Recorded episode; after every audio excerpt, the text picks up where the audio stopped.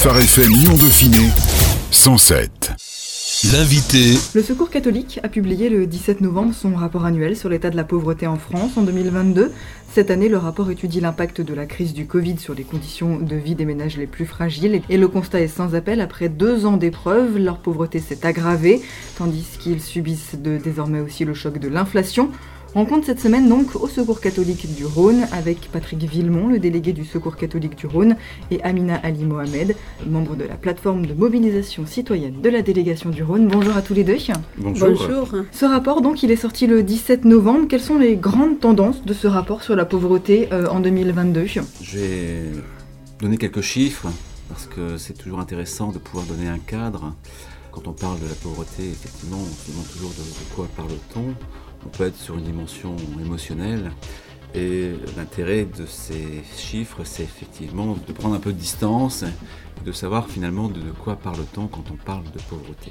Pour le Rhône, c'est environ 6500 personnes qui sont euh, accueillies euh, chaque année au niveau des accueils, puisque le Secours catholique, c'est euh, un maillage territorial de 32 équipes et c'est 6500 personnes donc, qui sont rencontrées et c'est un budget annuel de 200 000 euros d'aide qui sont reversés avec des donateurs qui correspondent à 35 000 donateurs pour permettre au Secours catholique national d'exercer son, action. Aujourd'hui, quand on regarde un peu dans nos accueils qui on c'est 25% des mères isolées, suivi des hommes seuls, des couples avec enfants et des femmes seules. Voilà un peu le focus que l'on peut faire sur les publics que nous rencontrons.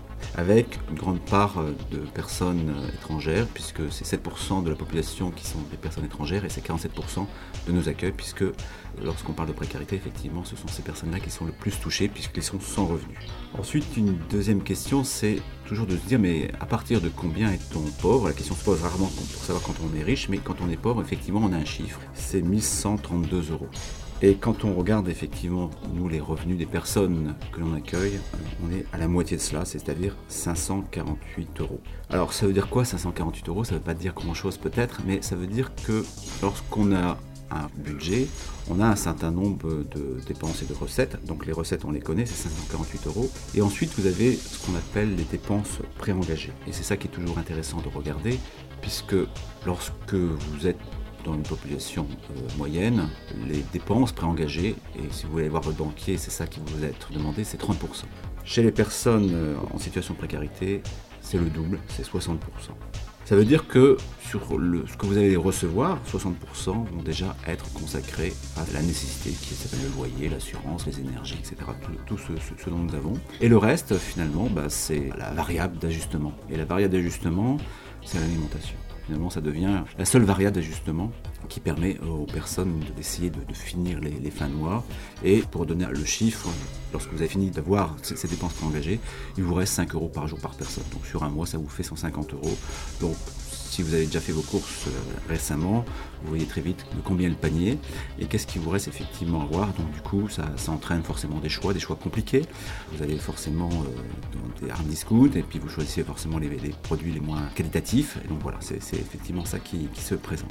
Voilà, ça c'est les premiers constats de ce rapport, avec d'autres constats qu'on refait chaque année par exemple le non-recours, ça veut dire que très souvent on pense qu'il y a des prestations sociales et que celles-ci ne posent pas de problème pour être touchées. Eh bien, il faut savoir quand même que concernant les, allocations familiales ou le RSA, c'est 30% des gens qui ne le perçoivent pas, tout simplement parce que le, système est, complexe. Quand vous voulez vous inscrire euh, sur un site internet et que vous voulez toucher euh, vos droits, très vite ça devient compliqué parce que déjà vous avez les barrières de la langue, mais aussi euh, le système informatique n'est pas toujours très simple. Voilà à peu près les, grands chiffres de ce rapport et des éléments qui permettent au fond de comprendre de quoi parle-t-on quand on parle de, précarité. Cette année, le focus a donc été fait sur euh, les crises, globalement sur la crise du Covid, aggravée par euh, la crise de l'inflation qu'on connaît tous, mais qui frappe forcément encore un peu plus fort les personnes fragiles.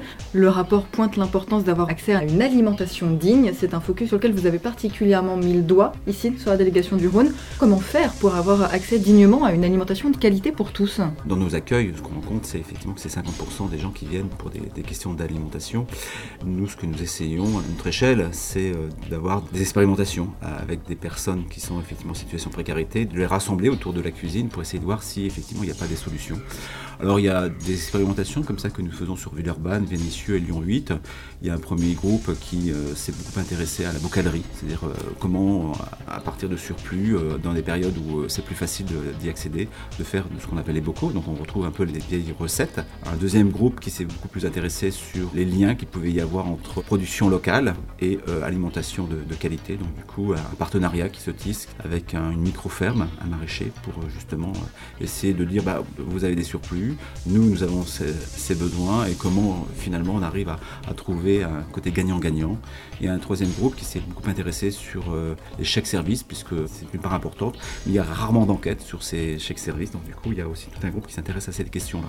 Donc voilà, l'idée c'est véritablement de redonner le pouvoir aux personnes qui sont dans ces questions-là et qu'à travers le dialogue, à travers la, discussion, on puisse trouver des solutions par rapport à, cette question qui euh, est sans fin, mais euh, voilà, l'idée c'est de, ne pas rester les bras croisés. Cette année, le focus est particulièrement mis sur l'impact des crises sanitaires et économiques. Justement, comment ont-elles été absorbées, ces différentes crises par les publics que vous côtoyez Comment ont-elles été gérées? Ils sont jamais gérés, ils sont jamais absorbés ça ne fait qu'empirer. Amina va nous témoigner au fait de ce qu'elle vit. Son témoignage est édifiant. On a des priorités et on finit par avoir des priorités de priorités. Quoi. Donc, du coup, non, c'est jamais absorbé, ce n'est jamais solutionné. Au contraire, ça s'empire, ça, ça s'aggrave. Justement, Amina, vous, comment vous avez vécu ces deux années de Covid, l'inflation qui, qui galope ces derniers mois? Comment ça se passe? Comment on organise son budget? Très très compliqué. J'ai vu et les personnes comme moi vivent avec des minima sociaux. C'était déjà très très difficile. Et là, c'est devenu encore plus grave. Et là, du coup, qu'est-ce qu'on fait? Mais on compte à des centimes près. Et on compte, et pour pouvoir d'abord ne pas vraiment toucher à l'argent qu'on nous donne pour d'abord payer ce qui fait partie des, loyers, de l'énergie, ce qui sont prélevés automatiquement pour ne pas avoir de cumul de factures et pour ne pas avoir aussi se mettre dans une situation encore plus compliquée et là, du coup, et après ce qui reste, mais on fait des priorités, des priorités. Et du coup, on dit comment essayer de manger, de faire manger les enfants correctement pour qu'ils puissent grandir normalement, pour qu'ils puissent aussi continuer à aller à l'école, à apprendre et à pouvoir un jour sortir de ces situations. On cherche des promotions, on cherche des magasins où c'est moins cher et du coup, on passe notre temps à calculer à chercher là où quand c'est moins cher. Et quand c'est moins cher, on essaie d'acheter plus, beaucoup, pour pouvoir utiliser et pour pouvoir bénéficier toujours de cette bonne gestion. Et du coup, on réfléchit pour bien, bien, bien utiliser. On réfléchit aussi comment faire encore si la situation encore devient compliquée. Cette fatigue psychologique de devoir systématiquement tout calculer, elle est mise en avant aussi dans le rapport, avec cette phrase qui m'a marqué en disant finalement les gens ne voient pas qu'on a faim mais ils voient quand on sent bon. Il y a aussi finalement cet aspect du regard des autres, qu'est-ce que les autres vont aussi penser s'ils voient que, que ça va pas, que c'est difficile, ils vont encore avoir des préjugés sur moi? Bien sûr, d'abord pour moi-même, de dire mais si je me laisse abattre, mais je pourrais pas continuer à survivre je ne pourrais pas continuer à accompagner mes enfants. Du coup, il faut que je tienne debout. Et pour tenir debout, mais il faut être positif. Il faut penser à un changement, à l'amélioration. On dit, ça va passer. Et après, vis-à-vis des autres, on essaye de s'habiller correctement, on ne dit pas d'où on a amené les habits hein, et comment on s'est procuré, mais on met et devant les autres, on essaie aussi euh, voilà, de se maquiller, de tenir, d'avoir des bonnes mines pour avoir justement, parce que le regard des autres, toujours, c'est très important. Même si c'est pas vital, c'est très important parce que c'est comme ça qu'on vous donne une place. Le fait même de vous accueillir quand vous allez dans un service, quand vous êtes habillé correctement et que vous êtes mal habillé, c'est pas la même chose. Du coup, pour cela, on essaye de tenir debout et de tenir debout en étant normal, on peut dire. Les températures baissent, tout le monde est en train de se poser la question euh, du chauffage. C'est d'autant plus vrai pour les personnes au budget fragile, pour les personnes accueillies par le secours catholique. Comment vous appréhendez cette période de l'hiver? Très très complet et ça me fait très très peur. Très très peur. Là où j'habite, c'est un, chauffage collectif. Qui dit un chauffage collectif, du coup, on n'a pas la même mise dessus. On ne pouvait pas, quand c'était plus froid, d'augmenter. c'était géré au central. Du coup, c'était pas déjà bien chauffant. Et là, on essayait avant d'acheter des petits chauffages pour compléter ça, mais là-bas, c'est plus possible. C'est plus possible par peur de, la facture, c'est plus possible par les règles aussi. On nous a dit des pouvoirs, peut-être, je dis, si on utilise ça, ça peut faire sauter aussi voilà, le compteur. Du coup, qu'est-ce qu'on fait? On a très peur, mais on essaie de réfléchir à des stratégies, de pouvoir s'habiller encore plus, de mettre des pulls verts, de mettre des chaussettes, et intellectuellement de s'y préparer aussi. Vraiment, parce que c'est très important de dire, oui, ça va être difficile, mais quand même, on espère que ça va changer. Être positif et de penser, d'avoir l'espoir, ça aide à supporter et on sait que ça va être compliqué, ça c'est sûr, ça, ça fait peur, ça stresse, mais on va tenir debout. Amina, vous êtes membre donc, de cette plateforme de mobilisation citoyenne de la délégation du Rhône qui a été euh, mise en avant donc, euh, dans ce dossier annuel euh, et national du secours catholique. Qu'est-ce que ça représente et qu'est-ce que vous avez pu y dire? Des hommes et des femmes que nous sommes, chacun et chacune vit ces situations et en partant par le témoignage, par nos vécus concrets, on a illustré comment les gens qui vivent avec des minima sociaux, avec toutes les crises qu'il y a, arrivent à gérer ces minima et arrivent à s'en sortir malgré tout et arrivent aussi à s'engager. Le fait qu'on est ici, qu'on parle, c'est dans l'espoir que ce qu'on dit va arriver dans l'oreille de ceux qui décident pour que les situations changent pour tout le monde on essaye de partager nos vécus, de partager peut-être des solutions aussi à notre manière, en partant voilà, des, des stratégies. Le souhait que les choses changent. Et là, du coup, on a illustré la pauvreté, le vécu, par le témoignage, par nos témoignages de chacune et chacune, d'une façon concrète, d'une façon sincère et d'une façon simple. Selon le rapport, une politique volontariste pourrait éliminer la grande pauvreté dans notre pays, mais les mesures prises jusque-là ont laissé de côté les populations dont la crise a révélé la grande vulnérabilité. Que reproche le Secours catholique au gouvernement et surtout qu'est-ce qu'il faudrait faire de différent d'autres, de nouveaux peut-être, pour aller plus loin, pour se rapprocher de cette élimination de la grande pauvreté qui est quand même un objectif Il n'y a pas de, solution miracle, mais effectivement, il y a des politiques qui sont possibles ou non possibles. Si vous faites une politique où vous ne regardez que les recettes que vous donnez aux personnes, vous dites oui, euh, c'est quand même pas mal ce qu'on donne, 500, hein, 700 euros. Sauf que si vous regardez que la partie que vous donnez, si vous ne regardez jamais la partie qui reste aux personnes, eh bien, vous mettez les gens toujours dans la même difficulté. Qu'est-ce que vous pouvez faire lorsque vous avez plus que 5 euros par jour par personne, lorsque vous avez fini de dépenser ce que vous a été donné Si vous ne regardez que toujours cette partie-là de ce que je donne, mais qui finalement, quelle est la possibilité de se sortir de cette situation? Parce que que provoque la pauvreté? C'est ce sentiment d'insécurité, ce sentiment d'être dans une incapacité d'anticipation, dans une incapacité d'aller voir plus loin que le lendemain, parce que de toute façon, le lendemain, ça va être la même question. Comment je vais faire pour finir cette journée, cette semaine, ce mois. Lorsqu'on parle de revenus arbitral au secours catholique, on parle de ça. Cessons de regarder euh, tout simplement euh, ce que je donne, mais regardons effectivement qu'est-ce qui serait nécessaire pour que des personnes se sortent la tête de l'eau. Voilà, ça c'est une, des premiers éléments qu'on pourrait dire euh, sur la question politique. Alors il y en a plein d'autres, la question du logement. Si vous avez un logement, 70% des personnes qui sont étrangères, c'est six fois plus que les personnes de nationalité française qui ont des problèmes de logement. Si vous avez un problème de toit, si vous avez un problème de loyer, vous ne pouvez pas avancer. Donc à chaque fois qu'on pense une politique, on ne pense pas une politique pour dire à quel niveau on peut permettre à des gens de se sortir la tête de l'eau, on pense juste question budget, ça va nous coûter tant. Non, c'est pas ça, ça c'est trop court c'est pas suffisant. Il faut effectivement qu'à un moment, on puisse avoir la dimension de l'espoir. Qu'est-ce qui fait la qualité d'une vie? La qualité d'une vie, c'est à un moment où je peux effectivement penser à mes loisirs, je peux penser à mes enfants, je peux penser dans une forme de sécurité. Et tant que l'insécurité est sur les personnes, on n'avance pas. Comment limiter le risque aussi pour ces publics fragiles d'entrer dans une pauvreté qui pourrait devenir chronique, surtout avec l'inflation actuelle, puisque on a déjà ces personnes pauvres qui n'arrivent pas à s'en sortir, mais on a chaque jour de nouveaux pauvres qui s'ajoutent. Comment faire en sorte que cela puisse peut-être sortir la tête de l'eau et reprendre un train de vie plus classique? La question, elle, est complexe. Si nous, aujourd'hui, on a une mobilisation citoyenne, c'est parce que nous savons que les, experts de la précarité, ce sont les gens qui vivent la précarité. Et donc pour nous, créer des espaces collectifs où ces personnes euh, peuvent prendre conscience de leur quotidien, problématiser ce qu'ils vivent, euh, créer ces espaces collectifs pour pouvoir porter leur parole, je pense qu'effectivement ça peut être euh, une forme de, solution. Sonia, Germaine et, Marie-Jeanne sont allées voir le, ministre de la Solidarité. Lorsque quelqu'un vous dit, moi je suis mathématicien, moi, je suis mathématicien parce que chaque jour, je connais tous les produits par cœur, je connais tous les magasins par cœur, et je sais que lorsqu'il y a une augmentation de 50 centimes, eh bien, ça va mettre en, en péril mon budget. Eh bien, c'est toutes ces paroles que nous essayons de faire remonter pour faire bouger les lignes, parce qu'on a toujours l'impression que les personnes qui sont dans la précarité, ils l'ont choisi. Non, on ne choisit pas d'être dans la précarité. C'est la chose la plus inégale qui soit.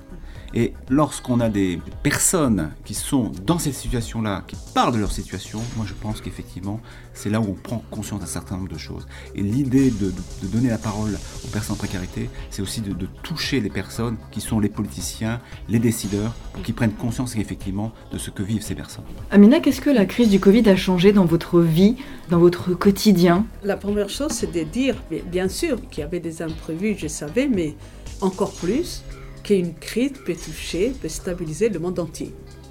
D'un seul coup, le monde entier, c'est-à-dire différents pays, différents continents dont tu parles, devient un seul. Et là, ça stabilise tout d'un coup, sans qu'on soit prévenu, sans les senti, même une petite cause, mais un bonjour, tout s'est arrêté. Un coup, on peut dire, c'est comme si on n'est rien du tout. Et ça crée encore plus de peur, plus de, stress et surtout le fait de dire des choses très graves peuvent arriver des choses de cette manière, c'est-à-dire dans la vie tout est possible. La gravité peut être de tel niveau et du coup de pouvoir réfléchir, essayer de dire qu'il n'y a pas, comment dire, il n'y a pas un pays d'abord qui est épargné, il y a n'y a pas un peuple qui est épargné. Tout le monde peut être pareil, quels que soient les moyens. Il faut qu'il y ait plus de solidarité, il faut qu'il y ait plus d'humanité et de penser à tout le monde, de dire on est tous des êtres humains. Et quand on se considère tous égaux, je crois, on peut vraiment combattre une situation et tempérer une situation et aller ensemble pour pouvoir vraiment s'en sortir de ces situations. D'après votre propre situation, Amina, vous, qu'est-ce que vous aimeriez dire aujourd'hui aux politiques Quelles solutions peut-être vous aimeriez proposer? De quoi est-ce que vous auriez besoin, vous, aujourd'hui? Moi, qu'on me comprenne qu'on entend ce que j'ai dit, qu'on écoute et qu'on participe, qu'on donne l'occasion à nous, aux petits citoyens, de pouvoir parler, de pouvoir parler de ce que nous vivons, de nous écouter et de, prendre aussi en compte ce qu'on dit. ce qui se passe maintenant à la métropole, ça fait, et je fais partie de ces membres-là, qui s'appellent membres du GPI. Du coup, on est là, tous les allocataires, les voilà, allocataires des RSA, des femmes et d'hommes, qui partent de leur vécu et qui parlent pour tout le monde. En parlant de nos vécus ou de nos souhaits ou des solutions, mais on pense à tout le monde. Ce qu'on souhaite, en parlant de ça, vous savez, on a honte et ça fait mal. Hein? C'est très difficile, vous savez, de parler de soi-même. Mais on le fait parce qu'on veut que les choses changent. On veut que ceux qui décident entendent ce qu'on dit. C'est pour ça que nous partageons ce qui est intime et intime, qu'on n'a pas envie de partager, mais c'est le, le et c'est la survie. Si nous ne parlons pas de ça, comment les autres sauront ce que nous vivons? Déjà, pour pouvoir comprendre la situation de quelqu'un, il faut le vivre. Ces gens-là, ils ne vivent pas, peut-être certains, voilà, les décideurs, ceux qui sont, voilà, une situation confortable, ne le vivent pas, mais il faut qu'ils l'entendent. Et ils l'entendent de plusieurs voix. Moi, je parle, une autre parle, une autre parle. Du coup, quand toutes les personnes, plusieurs personnes, parleront, là, je crois, à un certain moment, ça va arriver là où ça doit arriver. Et du coup, j'ai l'espoir, et nous avons l'espoir, que ça va changer. Ce qui ressort de ce dossier du Secours catholique, c'est aussi cette impression justement que ce que dit le Secours catholique, ce que disent les personnes du Secours catholique, n'est pas entendu de la bonne manière. On peut prendre par exemple cet exemple de contrepartie au RSA que le gouvernement euh, euh, veut tester dans plusieurs territoires. On sait que Laurent Wauquiez s'était euh, dit favorable à la mesure en 2019. Pourquoi ce genre de mesure aujourd'hui le secours catholique y est défavorable? Et puis qu'est-ce que ça veut dire? Peut-être aussi de ce que le gouvernement entend ou n'entend pas du discours du secours catholique On peut toujours faire une politique électoraliste, c'est-à-dire que si vous ne prenez pas en compte la personne des paroles, votre politique sera toujours à côté. Vous serez forcément bien vu de vos électeurs, éventuellement ceux qui ne connaissent pas la précarité, mais il n'y a aucune politique qui ne soit juste si elle ne prend pas en compte les personnes qui sont vraiment concernées par cette politique. Si vous n'écoutez pas les gens, si vous ne les prenez pas en compte, et ces espaces-là que nous souhaitons dans la mobilisation citoyenne, c'est de, de montrer au fond ce que vivent les personnes et que les bonnes solutions ne seront apportées que si on écoute effectivement les, gens qui sont dans ces situations-là. Les vrais experts de la précarité, ce sont ceux qui vivent la précarité. Et donc si vous n'écoutez pas les experts, eh bien vous vous planterez toujours dans vos politiques. Quelles sont les solutions, ou en tout cas les notes d'espoir que le Secours catholique du Rhône a envie aussi peut-être de, donner? Le Secours catholique du Rhône, pourquoi est-ce qu'il espère peut-être aussi un petit peu? C'est le fait même que le Secours catholique, on a créé la mobilisation citoyenne, c'est le fait de nous avoir d'abord accueillis tels que nous sommes, de nous avoir donné l'espace là où on parle, on parle sans être censuré, librement, et tout ce que nous disons est considéré, et le fait aussi qu'on nous considère, qu'on donne importance à ce que nous disons, et ce que nous disons aussi nous dit que c'est très important. Et du coup, le fait justement nous d'avoir donné cet espace, nous accepter tel que nous sommes, c'est ça que nous donne l'espoir et on sur aussi le combat. Tant qu'il y a un combat, l'espoir est toujours là. Je sais qu'en combattant si tous les jours, on ne se fatigue pas et on parle tous les jours et on parle et on parle. Partout là où on nous demande, on est là, on, fait, on répond présent et on parle de tout ce qu'on a envie de parler, bien sûr, de le respect de tout le monde et aussi en valorisant ce qu'on a, en remerciant aussi même si c'est compliqué, RSA ou l'allocation, ça aide parce que c'est avec ça quand même nous vivons et du coup on avance. L'aventure, le voyage qu'on fait ensemble, c'est ça qui est l'espoir. L'espoir de vos bénéficiaires, c'est ça qui vous fait avancer, Patrick? Bien sûr. Je ne pense pas qu'on arrivera à éradiquer la pauvreté au secours catholique. Je pense que même pas on arrivera à 1% de moins de la précarité. Mais euh, ce que nous, nous essaie de faire, c'est effectivement qu'on soit des lumières dans les ténèbres. C'est cette parole-là qu'on veut faire avancer. Et c'est ça qui, effectivement, nous porte. Malgré voilà, la situation compliquée dont on a parlé, moi et ma famille, les, amis qui sont du coup de la mobilisation citoyenne, nous sommes engagés auprès des secours catholiques en faisant partie des différentes commissions et aussi auprès des différentes institutions comme la métropole, et notre engagement ne fait que se renforcer. On a toujours envie, on a envie et encore plus et encore plus de nous engager pour pouvoir vraiment mettre ce que nous possédons, notre valeur ajoutée, afin que les décideurs et afin que les associations qui se battent tous les jours justement pour améliorer nos quotidiens puissent aller en avant, puissent aussi en partant justement de ces informations, aller appuyer leur combat et arriver à l'objectif. Merci beaucoup à tous les deux, Patrick Villemont, délégué du Secours catholique du Rhône, et euh, Amina, Ali Mohamed, euh, membre de la plateforme de mobilisation citoyenne de la délégation du Rhône. Merci à tous les deux d'avoir répondu à nos questions. Euh, vous retrouvez toutes les actions du Secours catholique du Rhône sur le site rhône.secours-catholique.org et vous retrouvez l'intégralité de ce dossier aussi sur la pauvreté 2022 sur le site du Secours catholique. Merci, beaucoup tous les deux. Merci. Merci. Merci. Phare FM Lyon Dauphiné 107 107